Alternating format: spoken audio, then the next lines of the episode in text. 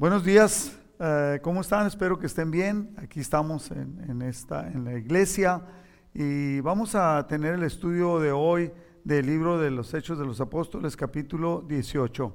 Le puse yo uh, el título, en uno de los versículos, habla y no calles.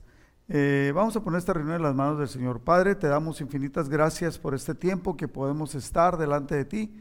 Te damos gracias por este nuevo año que estamos comenzando que sea algo, una nueva oportunidad, que lo podamos entender y lo podamos vivir. Eh, ahora que estamos estudiando tu palabra, que tu Espíritu Santo nos haga entender eh, lo que tú quieres para cada uno de nosotros y podamos aplicarlo en nuestras vidas. Ponemos esta reunión en tus manos en el nombre de Jesús. Amén. Hechos capítulo 18, habla y no calles. Eh, el versículo clave es el versículo 9, que dice, una noche el Señor le habló a Pablo, en una visión y le dijo, no tengas miedo, habla con libertad, no te quedes callado. En la Reina Valera dice, habla y no calles. Y vamos a empezar versículo por versículo como lo hemos estado haciendo. Versículo 1 dice, después Pablo salió de Atenas y fue a Corinto. Allí conoció a un judío llamado Aquila, nacido en la región del Ponto, quien estaba recién llegado de Italia junto con su esposa, Priscila habían salido de Italia cuando Claudio César deportó de Roma a todos los judíos. Pablo se quedó a vivir y a trabajar con ellos, porque eran fabricantes de tiendas de campaña al igual que él. Cada día de descanso, Pablo se encontraba en la sinagoga tratando de persuadir tanto a judíos como a griegos. Y después de que Silas y Timoteo llegaron de Macedonia, Pablo pasó todo el tiempo predicando la palabra. Testificaba a los judíos que Jesús era el Mesías. Versículo 6. Pero cuando ellos se opusieron, los judíos, se opusieron y lo insultaron, Pablo se sacudió el polvo de su ropa y, dijo, la sangre de ustedes está, esté sobre sus propias cabezas y yo soy, yo soy inocente. De ahora en adelante iré a predicar a los gentiles. Recuerda que Jesús uh, les dio esta enseñanza a, a, los apóstoles cuando fueron a predicar, a los discípulos que fueron a predicar 70. Y les dijo, si entran a una casa, ya lo, ya lo hemos analizado en uno de los capítulos anteriores, que les dijo, cuando, ¿qué es lo que ejemplifique esa? Si ustedes llegan a una casa y digan, la paz, sea con, la paz del Señor sea con ustedes. Y si no son recibidos y si no, son, son, si no es aceptada la palabra, sacúdanse el polvo de los pies y sálganse. Y la paz se regresará con ustedes. ¿Qué es lo que ejemplificaba eso? Lo estudiamos, nomás lo quiero mencionar rápidamente ejemplificaba que uno ya no es culpable de que aquellas personas no quieran aceptar la palabra de Dios. O sea, nosotros tenemos la obligación de predicarla, pero ellos de aceptarla. Esa no es una decisión de nosotros, ¿no? Bueno, entonces, versículo 7, salió de allí y fue a la casa de Ticio Justo, un gentil que adoraba a Dios y que vivía al lado de la sinagoga. Fíjese bien, esto que hace Pablo, ¿no? Va y predica, se oponen a los judíos. Se oponen los judíos, lo insultan. Entonces él le dice, yo soy inocente, yo les quise compartir y ustedes no quisieron, soy inocente. Pero no dice, bueno, ya no voy a predicar. No, al contrario. Luego, luego empieza a buscar otra oportunidad y se va a la casa de Ticio Justo, un gentil que adoraba a Dios y que vivía al lado de la sinagoga. Eso era algo que tenía Pablo que debemos de aprender de él que lo golpeaban, le prohibían, lo injuriaban, lo lastimaban y se levantaba y luego diciendo, ¿a dónde? ¿A dónde? ¿Quién va a recibir de la palabra? ¿Dónde hay una oportunidad? Y iba y compartía, algo que debemos de aprender nosotros. Versículo 8, Crispo, el líder de la sinagoga y todos los de su casa creyeron en el Señor. Si se da cuenta, por la insistencia de Pablo de compartir la palabra con otras personas, en este caso el líder de la sinagoga, él y todos los de su casa creyeron en el Señor. Muchos otros en Corinto también escucharon a Pablo, se convirtieron en creyentes y fueron bautizados. ¿Qué le dice esto? Que la persistencia en el compartir la palabra de Dios siempre va a dar buenos resultados. ¿Qué es lo que Cristo espera de usted y de mí? Que nosotros compartamos y que entonces demos fruto. Versículo 9. Una noche el Señor le habló a Pablo en una visión y le dijo, no tengas miedo, habla con libertad, no te quedes callado, versículo 9, ¿no? Eh, pues versículo 10, pues yo estoy contigo y nadie te atacará ni te hará daño, porque mucha gente de esta ciudad me pertenece. Oh, ok. ¿Quiere decir que el Señor antes no lo cuidó? No, sí lo cuidó. Pero lo que le está diciendo el Señor es que él debía de estar hablando siempre y sabía que lo iban a atacar. Pero en este momento le dice el Señor, nadie te va a atacar. Tengo muchas personas. Entonces, habla con libertad. Estoy contigo y nadie te atacará ni te hará daño, porque mucha gente de esta ciudad me pertenece. Versículo 11. Así que Pablo se quedó allí un año y medio enseñando la palabra de Dios. Fíjese bien, cuando Pablo encontraba una disyuntiva, un resquicio, un, huequito, vamos a decirlo coloquialmente. Entonces aprovechaba cuando había oportunidad y afianzaba a las personas en la palabra de Dios. Ahí se quedó año y medio enseñando la palabra de Dios. Versículo 12. Pero cuando Galión llegó a ser gobernador de Acaya, unos judíos se levantaron contra Pablo y lo llevaron ante el gobernador para juzgarlo. Versículo 13. Acusaron a Pablo de persuadir a la gente a adorar a Dios en formas contrarias a la ley. ¿Se acuerda que ha sido recurrente este tipo de acusación? Que le hicieron a Jesús, que le levantaron falsos, le levantaron falsos a, Pedro y a Juan, le levantaron falsos a Esteban, le levantaron... ¿Y entonces qué? Eh, es lo que están haciendo ahora. Eh, se volvió algo recurrente. Satanás hasta eso es muy creativo, pero no tan creativo porque sigue usando las mismas mentiras, las mismas cosas que usó desde Adán y Eva. Lo que sí es que las ha perfeccionado, ¿no? Entonces tenga mucho cuidado que no sea usted alguien que se encuentre cayendo en los engaños de Satanás. Eh, eh, que le dice Satanás, acurrúcate aquí, mira, sé feliz, eh, pelea por tu vida, no te preocupes por la palabra de Dios, no crezcas en la palabra de Dios. Mira, es más bonito, más entretenido en Netflix, es más entretenido en las películas. Mira, la comadre fulana de tal, esa es buena para el chisme, ve con ella. No vayas por, no vayas con el pastor, porque Lolo te va a querer hablar de Dios y va a querer que hablen y todo. Así que usted, usted decida, ¿no? Versículo 14. Pero cuando, justo cuando Pablo comenzó a defenderse, Galeón se dirigió a los acusadores de Pablo y dijo: Escuchen ustedes, judíos, si aquí hubiera alguna fechoría, no les creyó, o un delito grave, yo tendría una razón para aceptar el caso. Pero dado que es solo un asunto de palabras y nombres y de su ley judía, resuélvanlo ustedes mismos me niego a juzgar tales asuntos y los expulsó de la corte. Ya no los quiso. Y fíjese lo que pasó. Entonces la multitud agarró a Sóstenes, el líder de la sinagoga, y lo golpeó allí mismo en la corte. ¿Qué tenían contra, contra Sóstenes? Que había creído en el Señor. Y ellos querían que no creyera en Jesús. ¿Por qué? Porque Jesús es el Mesías y no creían y se levantaba la oposición. Pero Galeón, aunque vio eso, que era el encargado, el gobernador de Acaya, él no le dio ninguna importancia y todo quedó así. Y sigue adelante eh, el libro de los Hechos. Después Pablo se quedó en Corinto. Mire, fíjese bien, ¿eh? Cuando andamos con el en el capítulo 11, 12, decía, fuimos, estuvimos. ¿Quién escribió el libro de los Hechos de los Apóstoles? Lucas, andaba con ellos.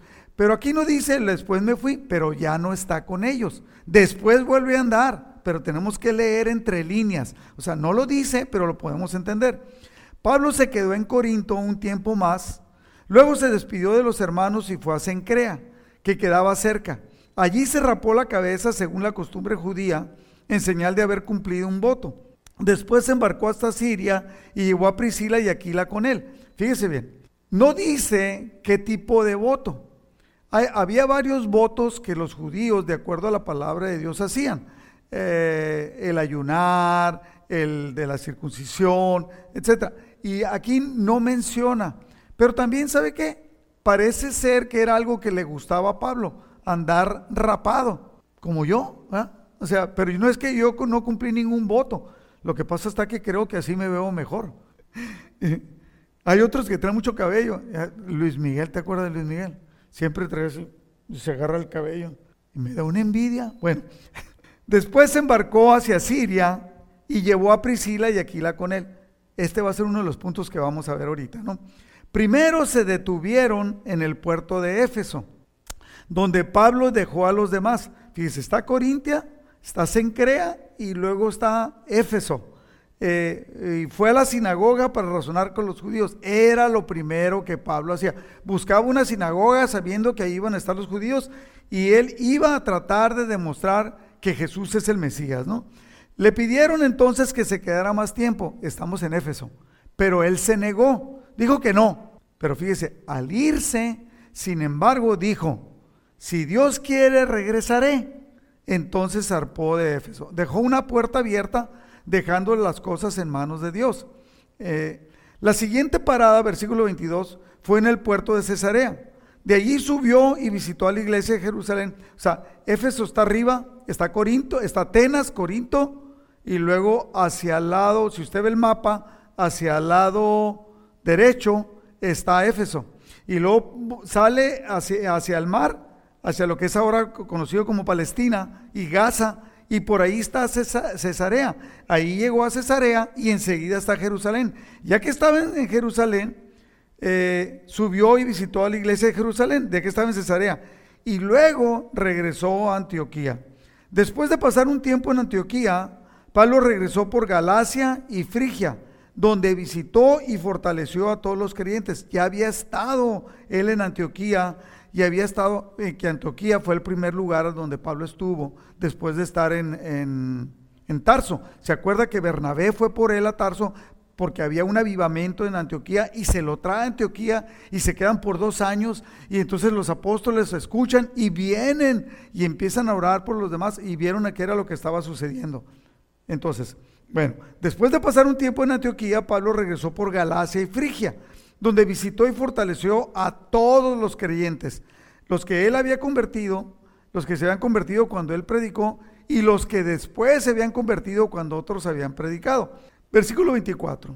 Mientras tanto, un judío llamado Apolos, un orador elocuente que conocía bien las escrituras. Este cuate, o sea, fíjese bien, quiero enfatizar esto, conocía bien las escrituras y era un orador elocuente. Hay personas que yo les he dicho, oye, tú mira que, no, dijo yo, no, no se me da.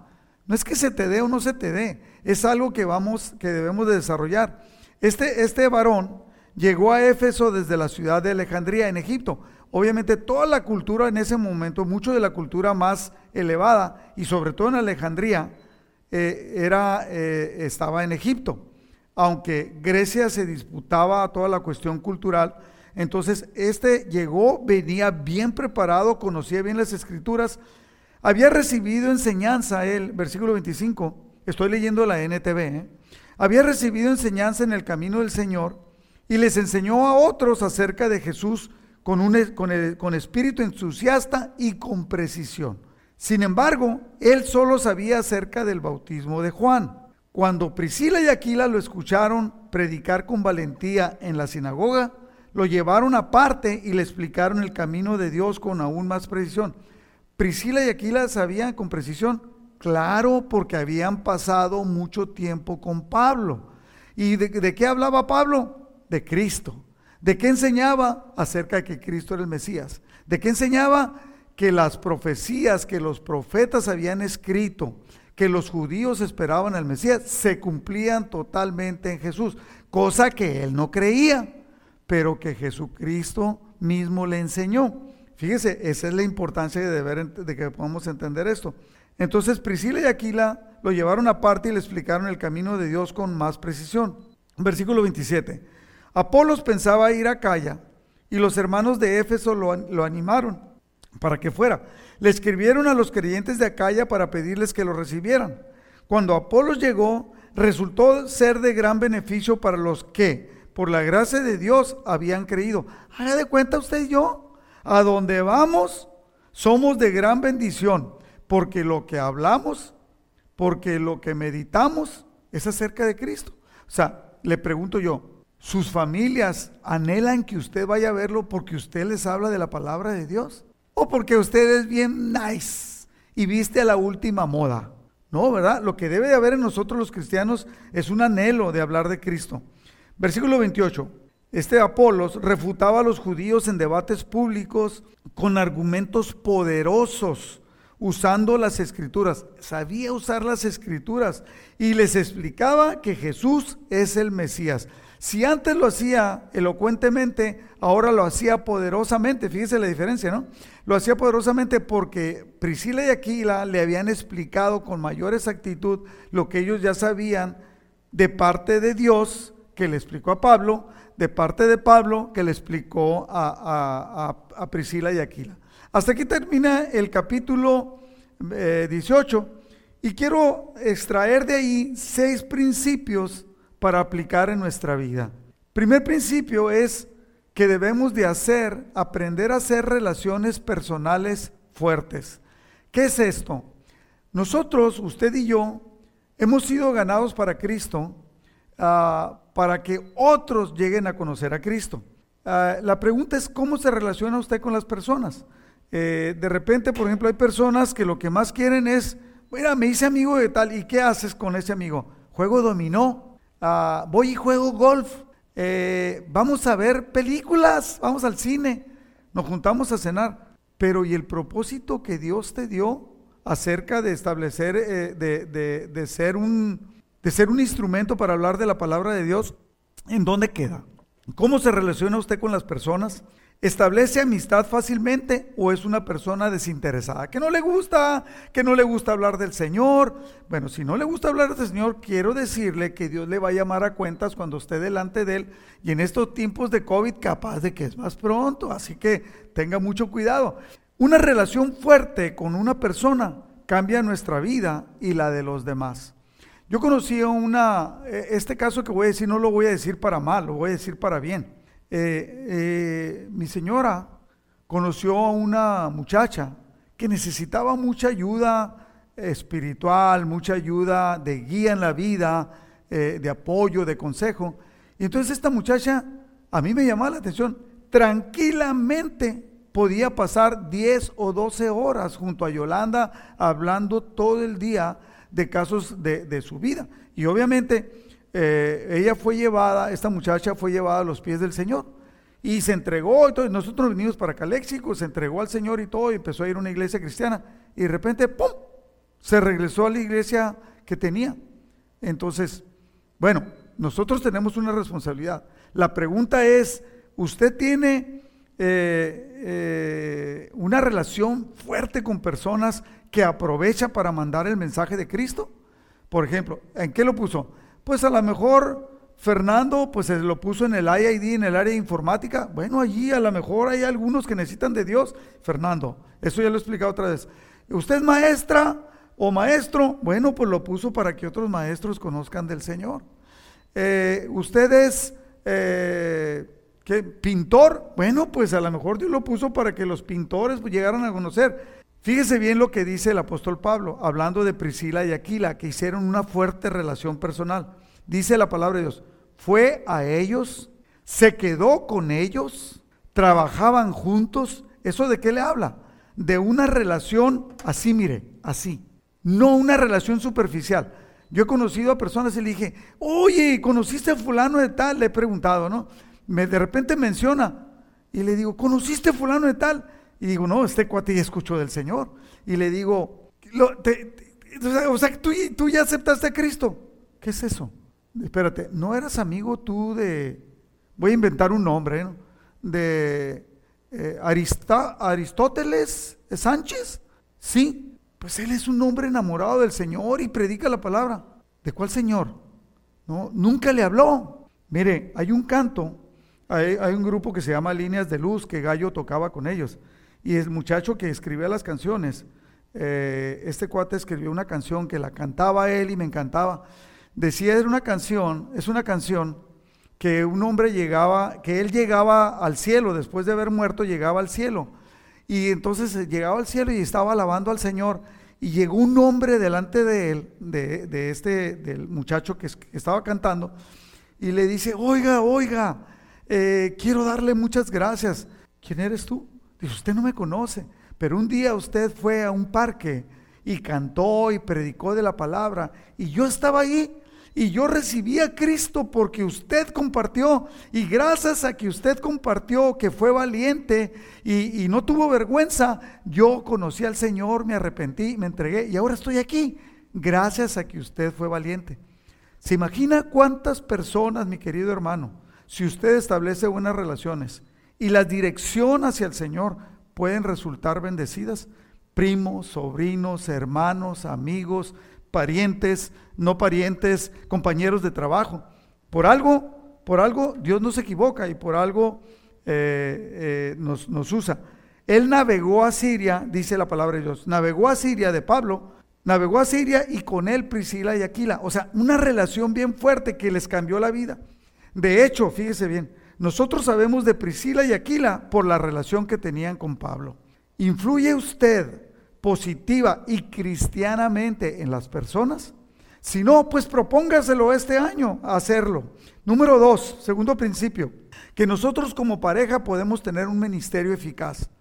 Como pareja, sí, o sea, usted no es una isla. Priscila y Aquila, Pablo podría haber dicho, pues con Aquila, yo trabajaba con Aquila porque era el varón, pero Priscila y Aquila lo, lo tomaron, lo aceptaron en su casa, estuvieron con él y ellos, dice que le hablaron a Apolos, dice que los dos le hablaron a Apolos. Entonces como pareja eh, podemos nosotros ser de bendición. Eh, dice en Hechos 18, 26, lo que le estoy diciendo ahorita, dice Apolos comenzó a hablar con denuedo en la sinagoga, pero cuando le oyeron Priscila y Aquila, no dice Priscila, no dice Aquila, dice los dos, le tomaron aparte y le expusieron en plural más exactamente el camino de Dios. Tercer principio, Aprender a aprovechar bien el tiempo con la palabra de Dios. Josué 1.8, y voy a utilizar la Biblia en lenguaje sencillo, este, estos versículos que son muy conocidos, pero dice que Pablo se la pasaba aprovechando el tiempo compartiendo la palabra. Dice, eh, eh, le dice Dios a Josué, nunca dejes de leer el libro de la ley, estudialo de día y de noche y ponlo en práctica para que tengas éxito en todo lo que hagas. Medita, estudialo, léelo, eh, que es algo que nosotros debemos de hacer con la palabra de Dios. Fíjese, esto, esto es bien importante y lo quiero explicar así rápidamente. Dios le dice a Moisés, ahí está Josué, tú ya te vas a morir, te voy a llevar conmigo, te vas a morir. Ahí está Josué, instruyelo y dile que sea muy valiente. Moisés le dice a Josué, oye, sé valiente y todo, y Dios va a estar contigo. Se muere Moisés y Dios le habla a Josué y le dice lo mismo. Entonces es algo que Dios está tratando con usted y conmigo. Algo que Dios quiere. Y Dios me dice, diles. Pero también Dios se lo está diciendo a usted. Eh, en la Biblia lenguaje sencilla, en el Salmo 1, versículos 2 y 3, dice, Dios bendice a quienes aman su palabra. ¿Ama usted la palabra de Dios? y alegres las, la estudian día y noche. Son árboles estas personas que son bendecidos por Dios porque aman la palabra y que la estudian día y noche. Seremos como árboles sembrados junto a los arroyos. Llegado el momento, la estoy aplicando en lenguaje personal, ¿no? Daremos mucho fruto y no nos marchitaremos. Nuestras hojas no se marchitarán. Y todo lo que hagamos nos saldrá bien. ¿Usted quiere que todo le salga bien? medite, póngaselo como un principio en este año, como un propósito. Ponga en su vida un propósito enfocado en leer, en aplicar y en compartir la palabra de Dios. Esto cambiará la vida de usted por completo y también va a cambiar la de muchos más, pero la de usted por completo. Eh, cuarto principio, entender nuestra responsabilidad de compartir. Cuando Pablo les dice, Pablo a todo el mundo le enseña para que empiecen a compartir, en Hechos 18:9, que es el versículo clave de esta enseñanza, el Señor le habló a Pablo en una visión y le dijo, no tengas miedo, habla con libertad, no te quedes callado. En Mateo 4:19, Jesús les dijo a los que estaba, los estaba llamando para ser sus apóstoles, les dijo, venid en pos de mí y los haré pescadores de hombres. El propósito no es nada más seguir a Jesús, sino poder compartir con otras personas. Mateo 19:21 cuando llegó un, hombre que le dijo, ¿qué haré para, para obtener la vida eterna? Entonces Jesús le dice, si quieres ser perfecto, primero le dice, cumple las escrituras, cumple los mandamientos. Y le dice, todo esto cumplido desde mi juventud. Entonces Jesús le dice, si quieres ser perfecto, anda, vende lo que tienes, dalo a los pobres y tendrás tesoros en el cielo. Y ven y sígueme. Entonces nosotros debemos de entender claramente que debe haber un propósito para eh, seguir a Jesús. Y al seguir a Jesús es compartir la palabra de Dios. Juan 6:68, cuando le dijo, cuando Jesús habló acerca de que su palabra y, él, el que lo comía él, el, pan, él era el pan que daba vida, dijeron que era palabra difícil y se empezaron a ir. Y Jesús retó a los discípulos, como ahorita lo está retando a usted. ¿Ustedes también quieren irse? Y le respondió Simón Pedro, Señor, ¿a quién iremos? Tú tienes palabra de vida eterna. Y dice, en nosotros se nos da la responsabilidad como cristianos de ser centinelas. En la Reina Valera dice de atalayas.